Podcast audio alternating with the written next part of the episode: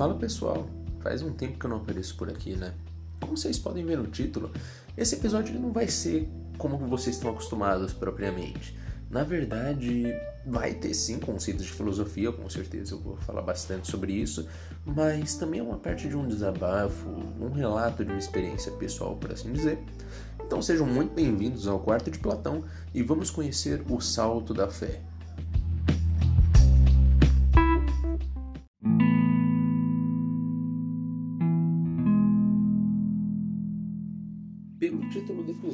Acho que já dá para ter uma noção sobre o que a gente vai falar aqui. E sim, hoje nós vamos falar sobre fé, né? tanto aqui aportando um conceito filosófico quanto a minha própria experiência de fé. E desde nascença eu tenho um contato constante com a fé, né? Eu venho de uma família religiosa, é, praticante mesmo, e basicamente eu tenho o costume, desde que eu nasci, por assim dizer mesmo, né, de ir na igreja. Isso pelo menos até entre ano passado e esse ano. Não que eu tenha deixado de ir, mas foi esse o ponto, digamos, da virada de tudo isso. E com as coisas que eu aprendi, as coisas que eu estudei e, e tudo mais, eu cheguei a algumas conclusões e algumas mudanças de vida no geral. E, bom, além de agradecer primeiramente a Deus, eu diria que a quem eu devo isso também é o filósofo com esse nome dinamarquês estranho que é Soren Kierkegaard. Vamos tratar aqui da filosofia dele a princípio, né? Bom, ele era luterano na época da Dinamarca, em que havia uma estatização da igreja e, bom, ele fez bastantes críticas a isso, né, a relação de poder e igreja, mas mais do que isso, ele trouxe muitas reflexões sobre a fé. Porque para ele, o ser humano ele tinha alguns estágios nessa vida, né? Sendo o primeiro deles o estágio estético, em que ele seguia pelos seus sentidos, né? O que agrada a ele é o que ele vai fazer. Bem semelhante ao conceito de hedonismo seria então a pessoa que é desmedida, assim, ela bebe em excesso, ela come em excesso, é preguiçosa, tudo que, digamos, agrada, traz prazer ao corpo é o que ela está fazendo sem se importar muito com isso. Só que ele vai dizer que com isso, né, a pessoa ela tem um choque no momento em que ela percebe que o prazer ele é momentâneo, que a vida também é um sopro, basicamente.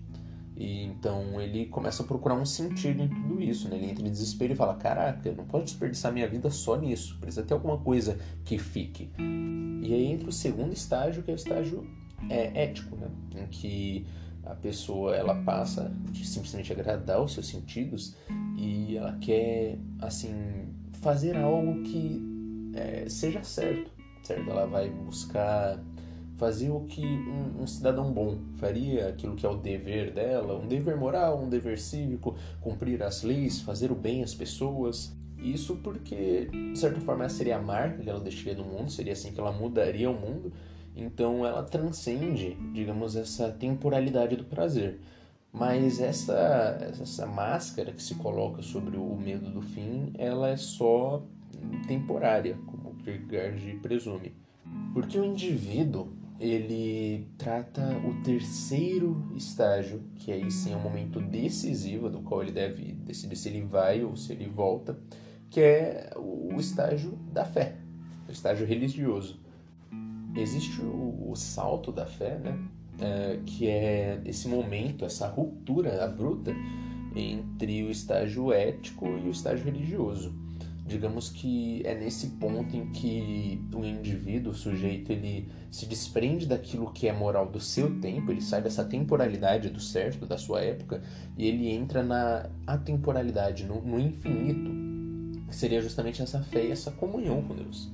E aí, passando a, a, o salto da fé e entrando no estágio religioso, ele se torna um cavaleiro da fé, o homem que vive a resignação é, cumprindo fielmente os propósitos de Deus. A resignação seria essa, essa negação daquilo que, digamos, é seu desejo, tanto carnal quanto moral, e o propósito de Deus agindo por meio de você. E eu acho que muitas vezes, quando eu estava na, na igreja, estava na, na, minha fé, entre aspas, não era o estágio é, religioso, não era a fé de fato, e era o estágio ético. Eu, eu creio que até pouco tempo atrás mesmo, coisa de pouco mais de um ano, eu vivia basicamente porque, ah, eu acho que isso é uma coisa certa, né? Eu confio, essas, essas leis morais, elas são boas, sim, realmente, muito bom, amar o próximo, bem legal, né? Sigo aqui minha religião, vou com a minha família, é um momento de comunhão, muito bom, ok, estou fazendo bem para a sociedade.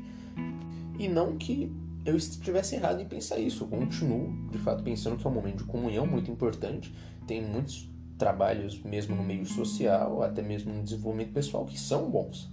Mas esse não é o foco, pelo menos não deveria ser o foco da nossa fé.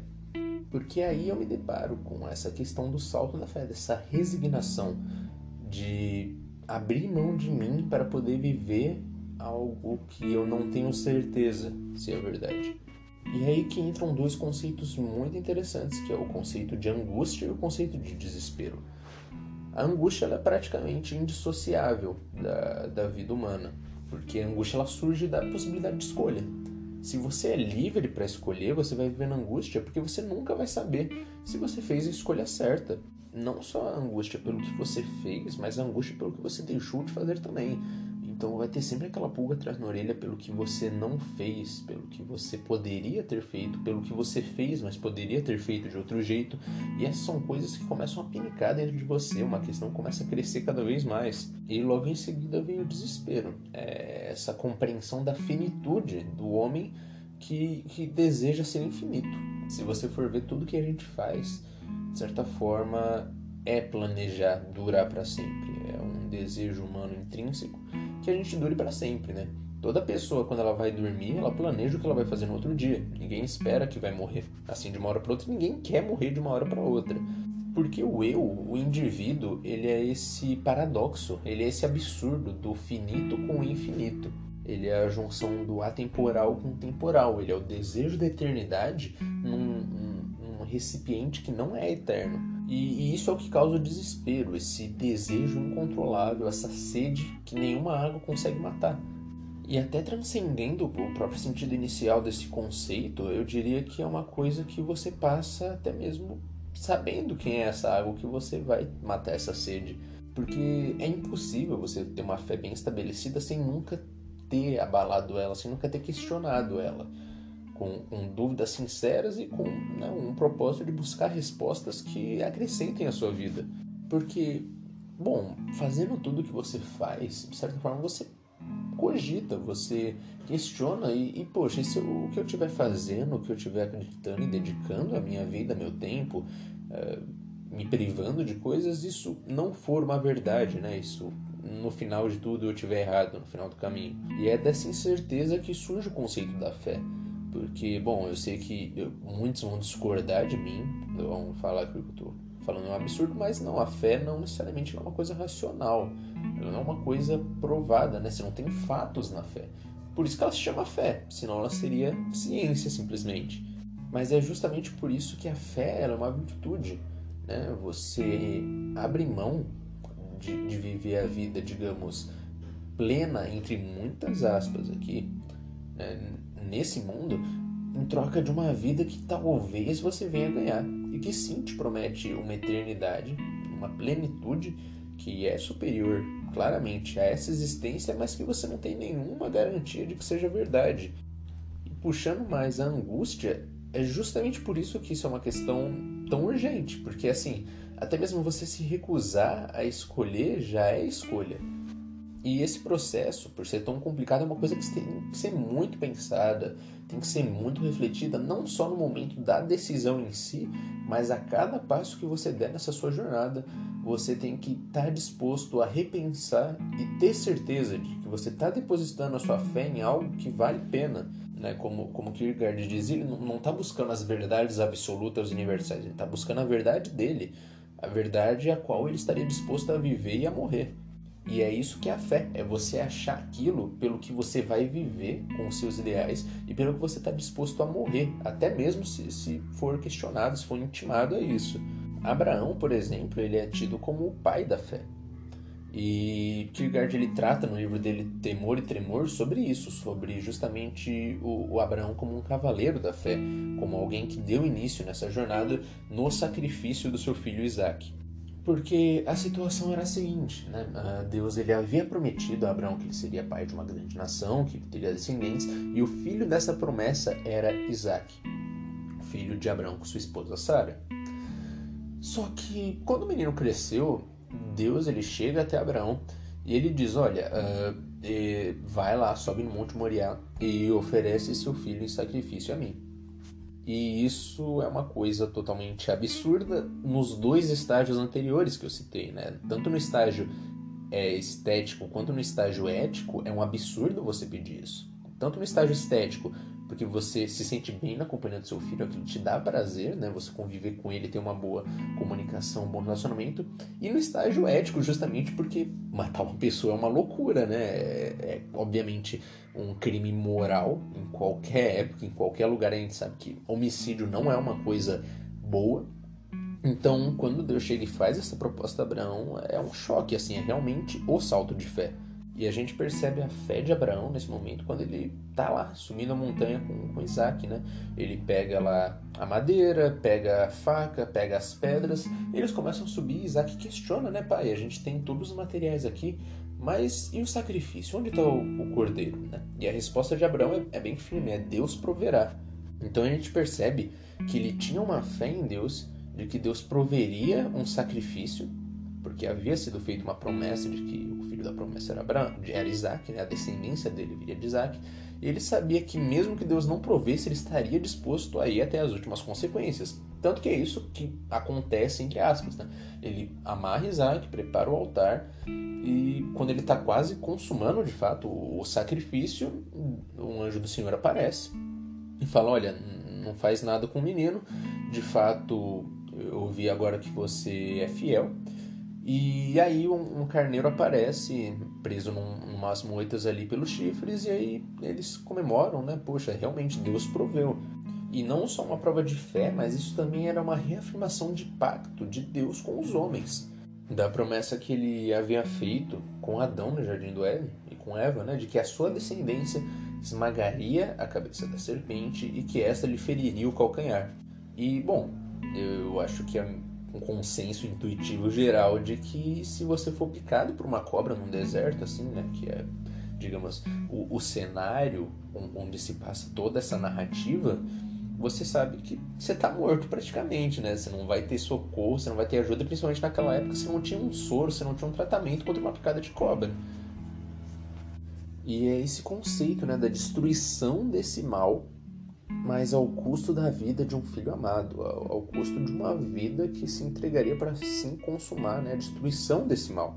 Então a fé de Abraão ela é algo que aponta justamente para a fé da humanidade naquele que viria para nos salvar, que é Jesus Cristo. E é justamente por essa promessa que a fé ela nasce né, no, no coração dos homens. E como eu disse, é uma fé. Eu não vou chegar aqui e falar, olha, eu vou conseguir provar Deus aqui para você. Mas é uma coisa que eu acredito, é a verdade que eu estou disposto a viver e morrer por todo o trajeto de experiências que eu tive. Porque a fé ela é uma experiência subjetiva. Ela é uma relação entre Criador e criatura, né? entre o infinito, que é Deus, e o finito, que é o homem, e é uma experiência com o sujeito. Né? É uma experiência pessoal e que só você sabe. E é aqui com umas considerações finais, voltando a Kierkegaard, ele fala que o eu, ele se angustia por não conseguir ser ele próprio, né? O ser humano, a existência, ela está em conforme mudança, até num conceito um tanto de Heráclito, e o eu, ele não consegue se fixar em algo, ele não consegue ser eterno como ele deseja, porque ele está sempre em mudança. E no final do livro Desespero Humano, Kierkegaard diz assim: Formulamos o estado de um eu do qual o desespero está totalmente ausente.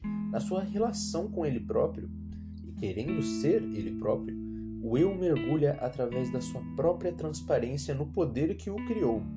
E esta fórmula é, por sua vez, como tantas vezes o lembramos, a definição de fé.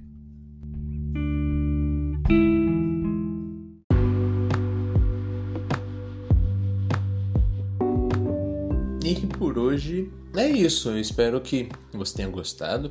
Espero que, com certeza, esse, esse diálogo, esse desabafo, essa reflexão te ajude nas suas dúvidas sobre esse tema, te ajude a tomar uma escolha. Enfim, eu espero que tenha ajudado de qualquer forma. E muito obrigado por ouvir até aqui. Até mais.